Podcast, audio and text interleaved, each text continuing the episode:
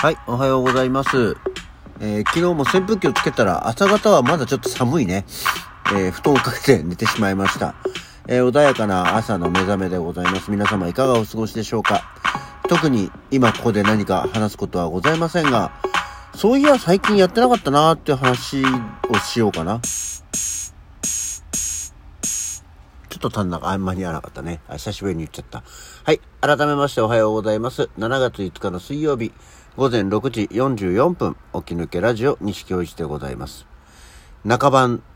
の2日間が終わり、いつもの、えー早番シフト勤務体制でお届けしております。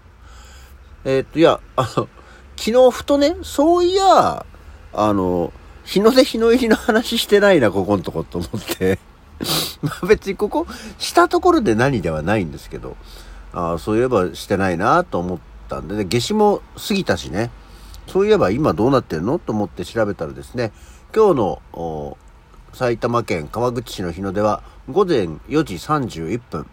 で、日の入りは、えー午後19時1分だそうですよ。ああ、まだ7時過ぎなんだね。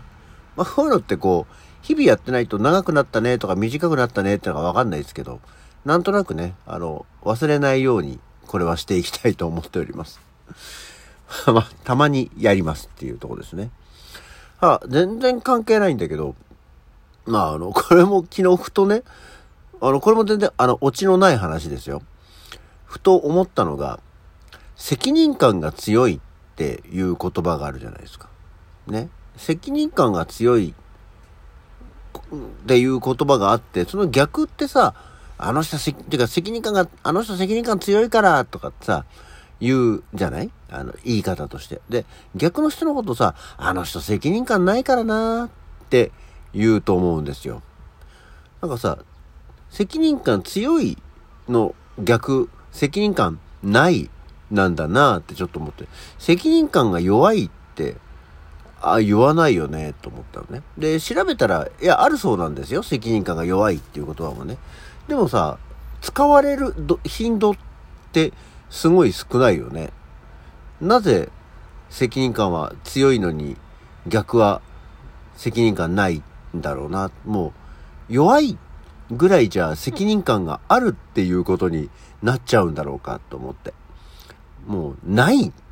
責任感はもうあるなしのことなのかな、本来は。で、そんな中でもその、すごく責任感がある人のことを責任感が強いって言うんだろうか。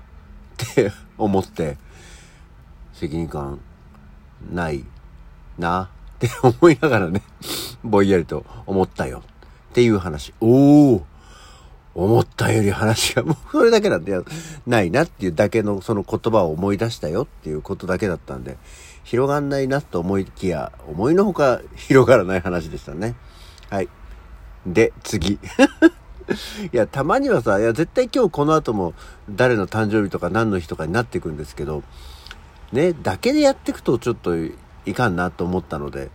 なんかあるかなっていうか、なんか喋ろうことあるかなと思ってぼんやりと思ったんですけどね。あとそうそう、あの、まあ、ここのとこ、あの、ネットニュースというか、ヤフーとかでね、ニュースのトピックを見てるとさ、やれ、えー猿之助だ、やれ、広末だっていうまあ芸能ニュースが多いじゃないですか。で、まあ、不祥事があったり、事件があったりっていうことがあって、まあ、意外と今ね、この二人がメインでお騒がせをしている感じになると思うんですけど、で、それに伴ってさ、あの、出演作品が、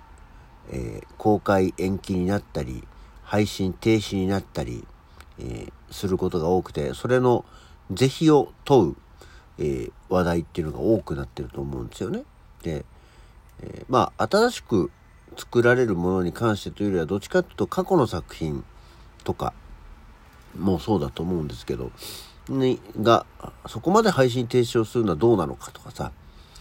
あと CM とかもね、そうですけど、で、一体そんなことして誰が得になるんだっていう、ファンは見たいのにとか、で、その人じゃない、その作品に関わった他の人たちがかわいそうだっていうようなご意見っていうのがあって、で全然誰も喜ばないことなのになぜそうするんだみたいな話をしてますけど、一方で、その、個人個人に対して、まあ個人個人に対してというか、事務所にっていうことなんだろうけど、賠償金が高額になる、多額になるっていうニュースもあって、誰が得するんだっていうのは、作った人が得するよね。賠償金、まあ得じゃないのかもしんないんだけど、賠償金が入って、まあ本来入るであろう額とか、まあ使ってしまった、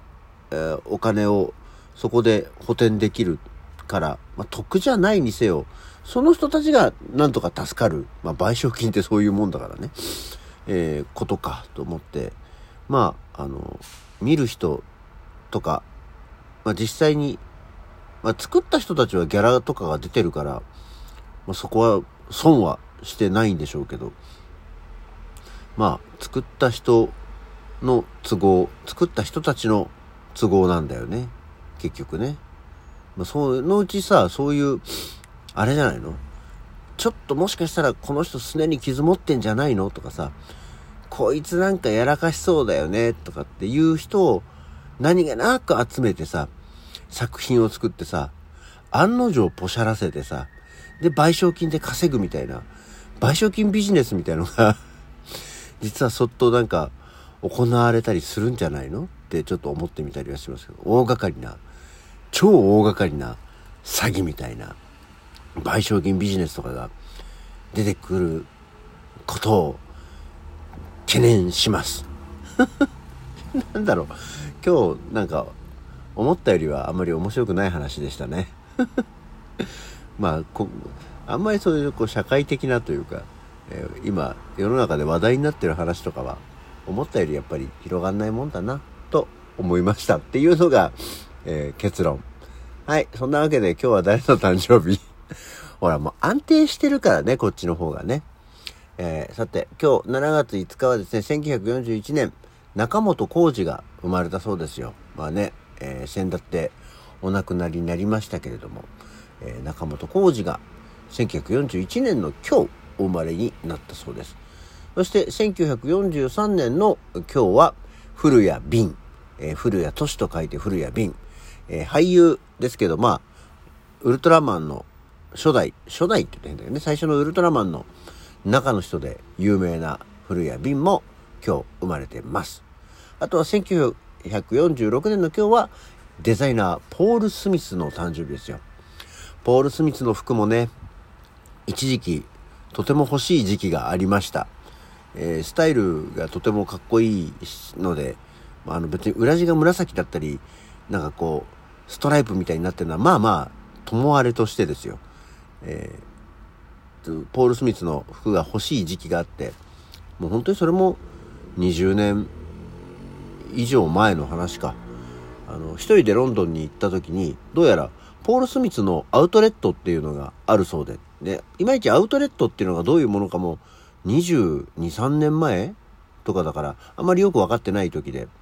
まあ、とにかくなんか、ポール・スミスの服のちょっと、あの、傷ついたりな、規格外だったりしたやつが安く売られてるらしいよっていう店があるっていうのを聞いて、ロンドン行った時に行ってみようと思ったらですね、すっごいなんかもうね、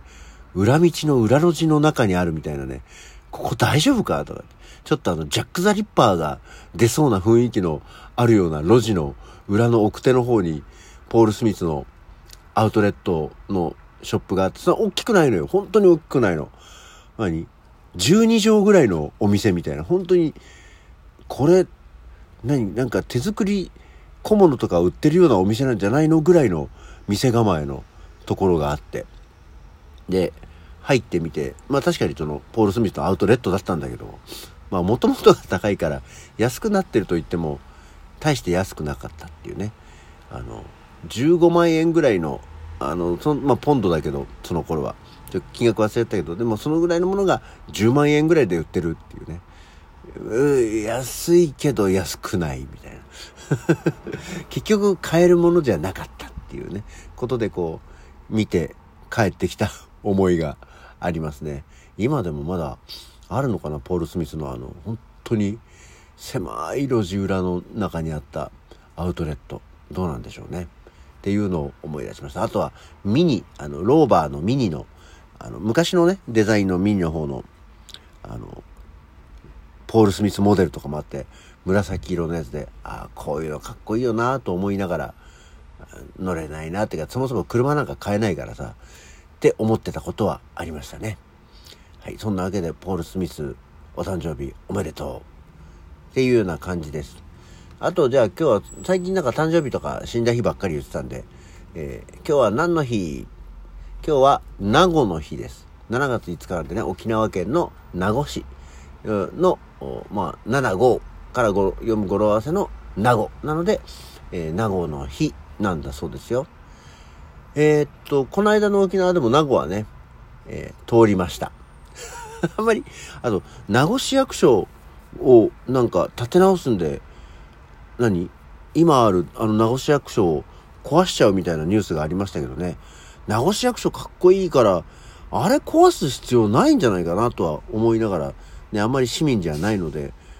どういうふうに声を届けていいのかはわかんないんですけど、私は名護市役所再建設、えー、今の市庁舎を壊しての再建設は反対です。